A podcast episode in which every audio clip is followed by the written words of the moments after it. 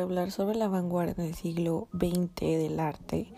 Y es que el arte como lo conocemos no hubiera sido tal cual sin la existencia de las vanguardias. El término vanguardia fue tomado en el léxico militar para dar nombres a estas corrientes que buscaban romper con lo establecido y reinventar el arte. Así que voy a hablar un poco sobre estas características que habla sobre la vanguardia. Bueno, si algo caracterizó las vanguardias fue el deseo de ruptura con la tradición. Las vanguardias históricas procuraron por todos los medios para romper los paradigmas del academicismo para encontrar nuevos caminos creativos.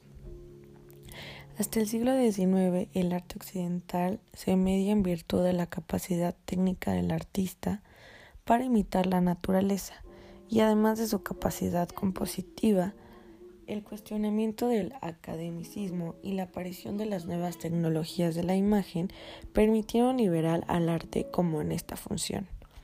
Un elemento frecuentemente en el vanguardismo es el estrechamiento de la relación entre diferentes expresiones artísticas como pintura, literatura, artes escénicas, musicales, entre otras cosas. Por ejemplo, movimientos como el futurismo, el dadaísmo, el surrealismo fueron plásticos y literarios al mismo tiempo.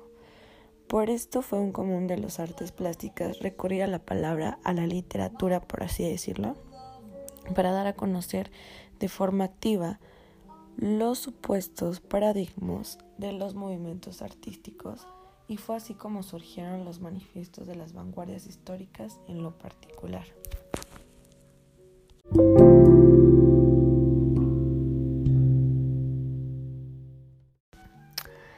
El vertiginoso dinamismo histórico del siglo XX y la diferencia de carácter y propósito entre las vanguardias ha sido un factor decisivo a la hora de estudiarlas.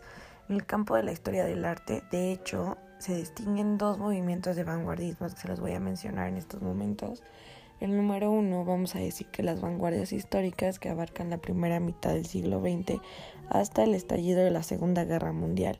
Y punto número dos, la segunda ola de vanguardias que inicia tras la finalización de la Segunda Guerra Mundial. Cada una de estas etapas estuvo movilizada por diferentes contextos, generaciones y propósitos de intereses.